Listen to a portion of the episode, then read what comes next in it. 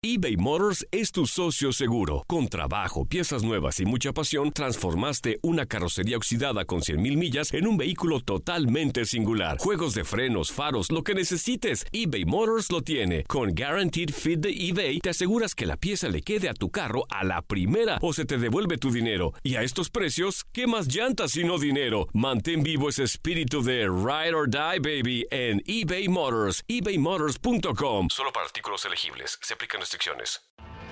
Tienes mucho en tus manos. Pero con solo mover un dedo puedes dar marcha atrás con Pro Trailer Backup Assist disponible. Presentamos la nueva Ford F150 2024.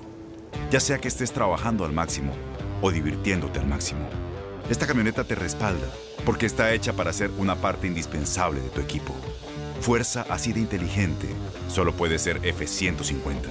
Construida con orgullo Ford. Fuerza Ford.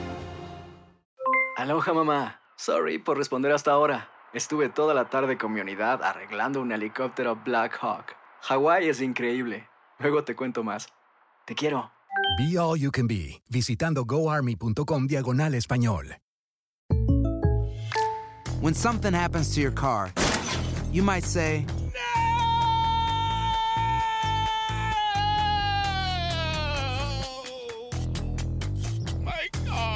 but what you really need to say is something that can actually help. Like a good neighbor, State Farm is there. And just like that, State Farm is there to help you file your claim right on the State Farm mobile app. So just remember, like a good neighbor, State Farm is there. State Farm, Bloomington, Illinois.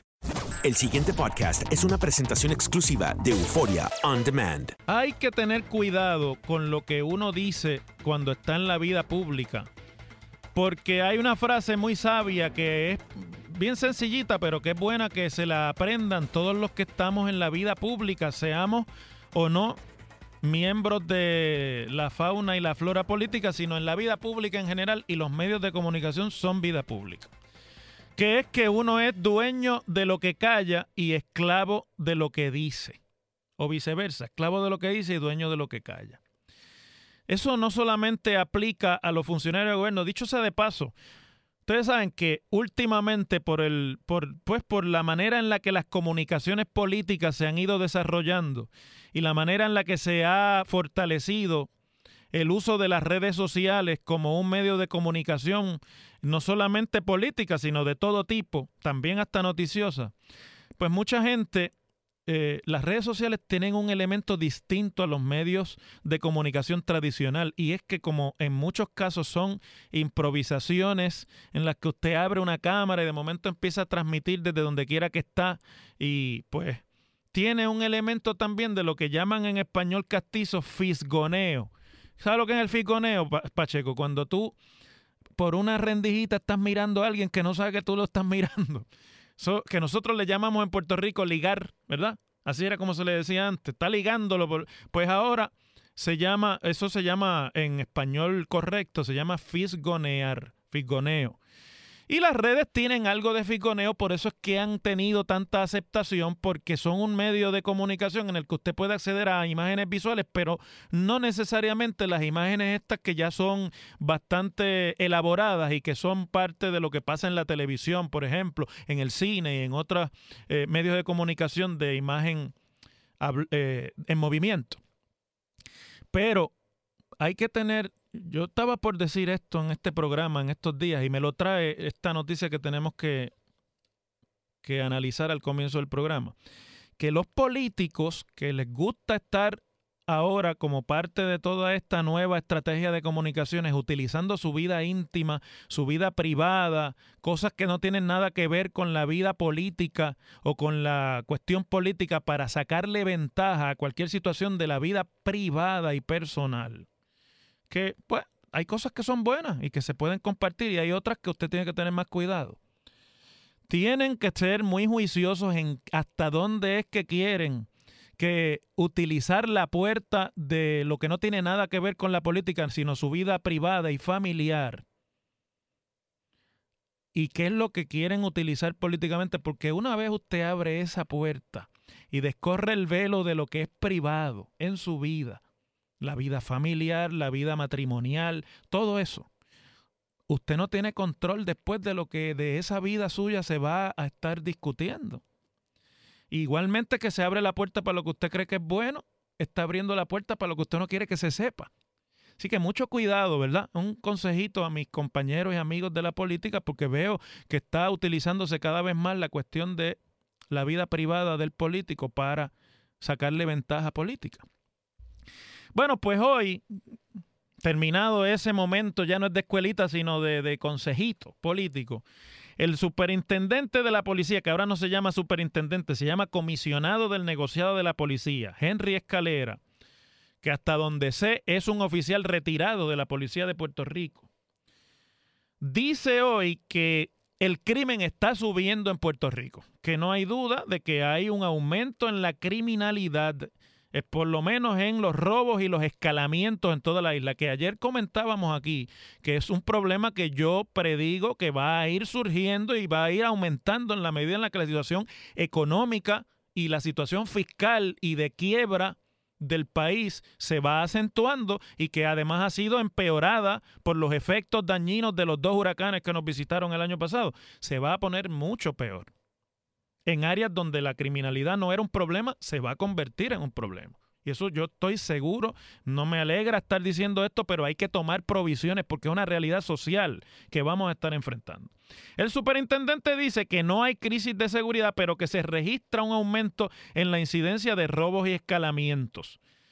Entonces, después de todo ese show que hicieron ayer en el condado, que llegaron, llevaron hasta el gobernador allí y básicamente le dieron al asunto tan serio de problemas con la seguridad vecinal y con la seguridad de los transeúntes, de los visitantes y de los que pues van a los negocios de la zona, de una de las zonas turísticas más importantes del país. Y le dieron el giro a eso de que este el problema es que eh, San Juan está abandonado y que la alcaldesa no hace su trabajo, pero que el gobierno va a hacer lo que se supone que haga, vamos. Porque la seguridad pública es responsabilidad de la policía de Puerto Rico. Y la Policía de Puerto Rico, hasta donde yo sé, es una agencia del gobierno central. No es una agencia del gobierno municipal. Las policías municipales, dicho sea de paso, son consideradas como unos cuerpos auxiliares de la labor de la policía. Pero el cuerpo castrense que tiene eh, seguridad, eh, perdón, responsabilidad principal sobre los problemas de seguridad en el país es la policía. Después que hicieron ese show, hoy sale y hoy vino aquí a WKQ el politiquero secretario de Seguridad Pública, que es un político profesional. Es mucho más efectivo en la politiquería que en la seguridad pública. Es mucho más efectivo en la politiquería que contando muertos. Es mucho más efectivo en la politiquería que logrando que se hagan autopsias a tiempo. Es mucho más efectivo en la politiquería que logrando retener al personal de la policía que se está yendo por montones de Puerto Rico y es mucho más efectivo echándole la culpa a todo el mundo de lo que es su responsabilidad que respondiendo él por lo que le toca como responsable de la seguridad pública. Vino aquí a decir que es que aquí, que está abandonado San Juan, etcétera, etcétera. Y resulta, como les dije, que uno es dueño de lo que calla, pero es esclavo de lo que dice. Que el secretario de la de la policía, el jefe de la policía, dice que en San Juan hay menos delitos, hay menos incidencia de delitos en este momento en San Juan que lo que está pasando en el resto de Puerto Rico. Y dice el superintendente o el comisionado de la policía que son 560 menos delitos los que se han suscitado en San Juan que los que hubo el año pasado. ¿verdad? Sin embargo, pues que hay áreas como la del condado que se está viendo un alza en la incidencia criminal. Pues en, cuestión de una entrevista de radio, el comisionado de la policía ha echado por tierra todo el esfuerzo de comunicación y de relaciones públicas y todo el show mediático de ayer con senadores, representantes, candidatos a la alcaldía de San Juan, miembros del gabinete del gobernador que se, que se montó ayer en la mañana en el condado, con vecinos regalándole una Biblia al gobernador y orando, y todo ese show que montaron ayer allí. El superintendente de la policía lo tira por tierra y dice, en Puerto Rico tenemos un problema de delitos, de robo y escalamiento que están aumentando en todo el país. Y después dice, pero en San Juan tenemos 560 delitos menos este año que lo que teníamos el año pasado. Entonces ustedes saben que el, el discurso de la criminalidad en San Juan es que el municipio no está haciendo su trabajo, que la policía municipal no está haciendo su trabajo, que el gobierno va a tener que hacerle el trabajo al municipio, cuando vuelvo y repito, el asunto de la criminalidad y de la, y de la seguridad pública es una responsabilidad del gobierno central principalmente.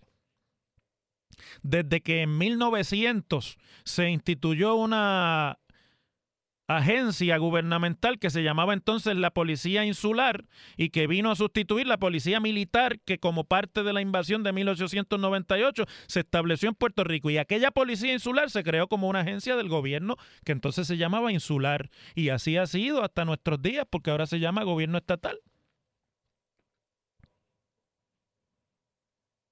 Y entonces resulta que después de todo ese show de ayer, lo único que tiene que decir el comisionado de la policía, Henry Escalera, sobre el municipio de San Juan en términos de lo que no están haciendo para bregar con el asunto de la criminalidad es que no hay un código de orden público para las áreas donde puede haber incidencia criminal. Entonces dice que, tiene unas inquietudes y que se las ha expresado al, comisionado de la Policía Municipal de San Juan, que es el, el ex superintendente de la policía eh, José Luis Caldero y dice que le ha expresado a Caldero que en San Juan no hay hora de cierre de los comercios y esos incidentes en áreas comerciales de Puerto Nuevo y Santurce ocurren después de las 2 de la mañana porque hubo unos asesinatos en una discoteca en el área de Santurce, que es lo que ha disparado toda esta discusión escandalosa sobre los problemas que se han suscitado de asesinatos y otro tipo de delito grave en la zona del condado y de Santurce. Pero al mismo tiempo que dice eso, o sea que no hay un código para que cierren los negocios a las 2 de la mañana, eso es lo que él pide que haga el municipio que no está haciendo. Pero una vez dice eso, añade que eso no se puede hacer en el condado porque el condado es zona turística y las zonas turísticas no entran dentro del ordenamiento de código de orden público. Por lo tanto, si pusieran el código a cerrar los negocios en San Juan a las 2 de la mañana, que yo creo que es una buena idea, de hecho eso, eso lo instituyó en San Juan la alcaldesa Sila María Calderón. Yo no sé si era a las 2 de la mañana, pero cerraban. Y cuando usted está en la placita de Santurce, de Santurce dándose el palo a cierta hora, cerraban los negocios y el que estuviera afuera en la calle tenía que ir o se tenía que meter dentro de un negocio. No podía estar pululando por la calle. Pero si eso se hiciera, aún así no le aplicaría a los negocios del condado, porque ahí están los hoteles y están los casinos y demás, y se ha decidido por legislación que eso se excluya en Puerto Rico de la reglamentación que se le permite a los municipios de código de orden público. Por lo tanto, la pregunta es de qué es que se trataba el show de ayer entonces. Porque si lo único que puede hacer el municipio es que obligar a los negocios a cerrar a las 2 de la mañana, pero en San Juan le están bajando los, delitos, pues entonces los problemas de seguridad de San Juan, igual que los de todo Puerto Rico, son problemas del plan de crimen o el plan anticrimen que nos vendieron a nosotros en las elecciones pasadas, que este gobierno y este gobernador tenía ¿Se acuerdan que tenían un plan para atender la criminalidad y era el plan para esto y el plan para lo otro y el plan, plan, plan, plan, plan, plan? Pues resulta que el plan de la seguridad no funciona porque los delitos están subiendo en todo Puerto Rico, pero que en San Juan, en el municipio de San Juan, dice Henry Escalera, no digo yo, ni dice Henry Escalera, los delitos han bajado, excepto que tienen en la zona turística donde la responsabilidad de la vigilancia es de la policía de Puerto Rico, un problema en el que están subiendo los delitos. Y entonces, pues ayer hicieron todo ese show allí Y ese show lo único que quiere decir es que ellos tienen que asumir la responsabilidad que les corresponde. Le corresponde al gobernador, le corresponde al superintendente Escalera, le corresponde al politiquero Héctor Pesquera bregar con la seguridad de San Juan como se tiene que bregar con la de Puerto Rico entero. Por ejemplo, el comisionado mencionó que en la zona del condado hay muchos postes que no funcionan y provocan que muchas calles estén oscuras. ¿Y de quién es la responsabilidad de que prendan los postes? ¿De quién es? Pregunto. ¿Es de la policía? No, no es de la policía de Puerto Rico ni es del comisionado Escalera. La responsabilidad de que los postes prendan es de la Autoridad de Energía Eléctrica. Entonces dice Escalera que han hecho los ajustes para el, en el plan anticrimen, que no funciona porque está subiendo el crimen. Él mismo dice que está subiendo el crimen en Puerto Rico para ver si pueden atajar el problema de los robos y los escalamientos. Sea, cuando le preguntan, bueno, entonces, ¿qué es lo que usted quiere que haga la policía municipal? Pues contesta, yo sé que se pueden intensificar más y participar más, y eso es lo que esperamos. Mire, lo que pasa es que si el producto que está vendiendo es malo, si el producto que se está tratando de convencer al consumidor de que consuma valga la redundancia, es flojo, defectuoso, tiene problemas, no importa la publicidad que usted le meta al asunto, no hay quien lo compre. Y en Puerto Rico, nadie le compra a este gobierno que tienen un plan anticrimen, porque las estadísticas que ellos mismos dan demuestran lo contrario. Las cosas como son. En WKAQ se abre el aula del profesor Ángel Rosa. Conoce de primera mano cómo se bate el cobre en la política. Las cosas como son.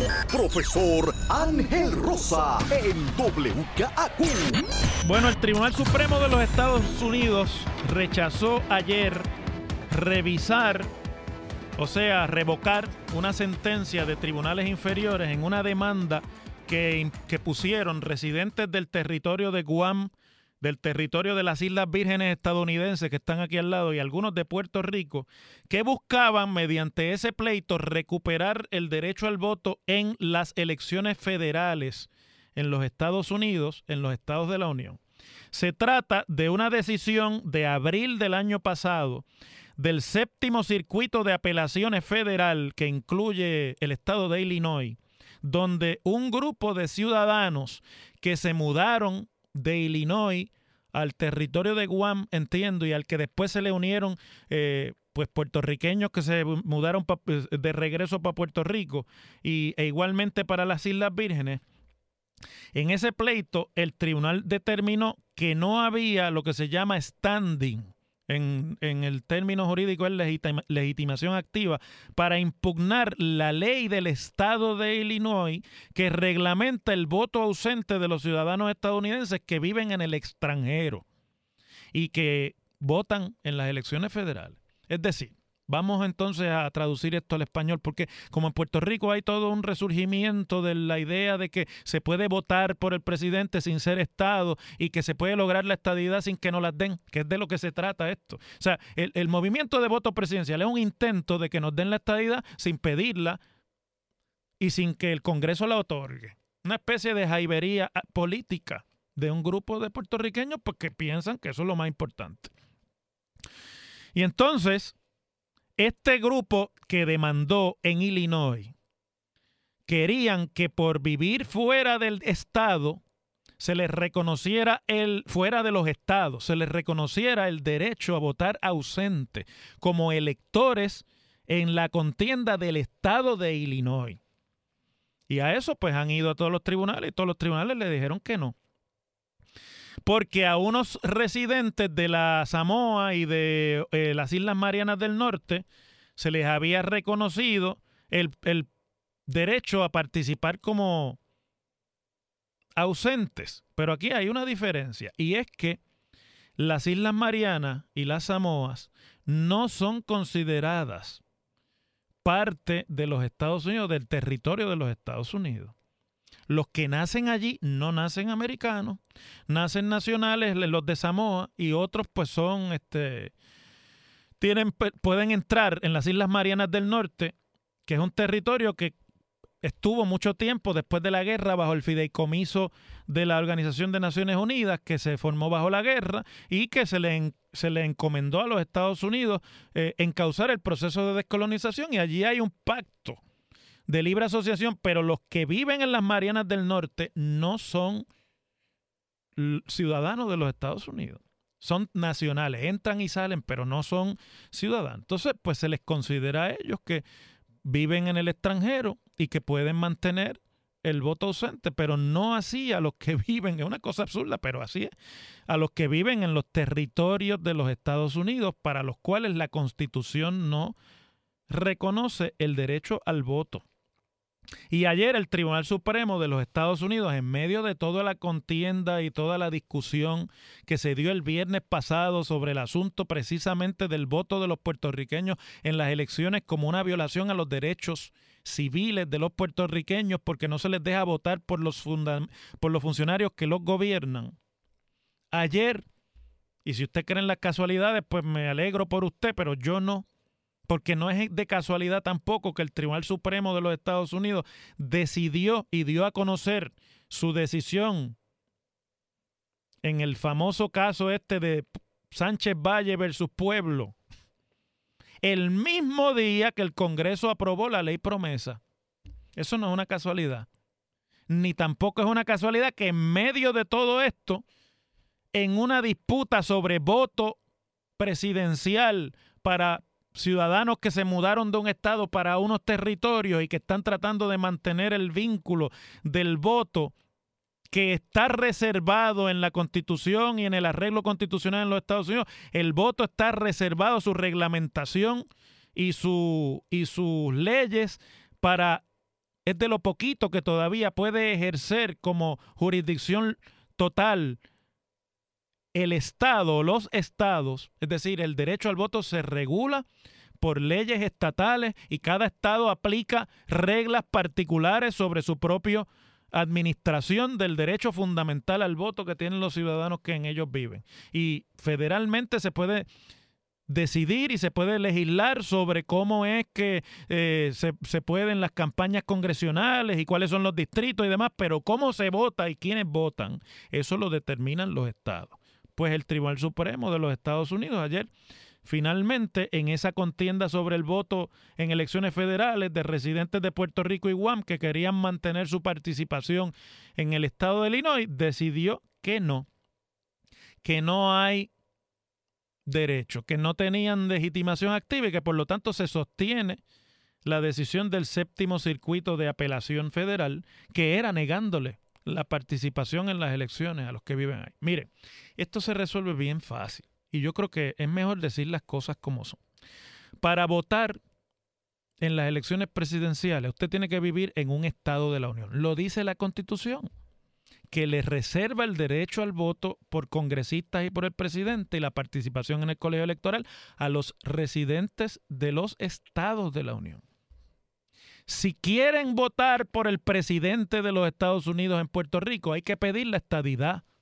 Eso hay que decirlo claro. Los que quieran votar por el presidente tienen que convertirse al movimiento de la estadidad y sumarse a los muchos ya que hay y, y entonces piden la estadidad y la logran, la luchan con todo lo que eso significa y lo que falte y cuando la logren tendrán derecho al voto. La realidad es que mientras Puerto Rico sea un territorio no incorporado de los Estados Unidos, en los territorios no incorporados de los Estados Unidos, se llame Puerto Rico, se llame las Islas Vírgenes, se llame Guam, no la Constitución de los Estados Unidos no permite el derecho al voto en las elecciones presidenciales ni en las elecciones congresionales.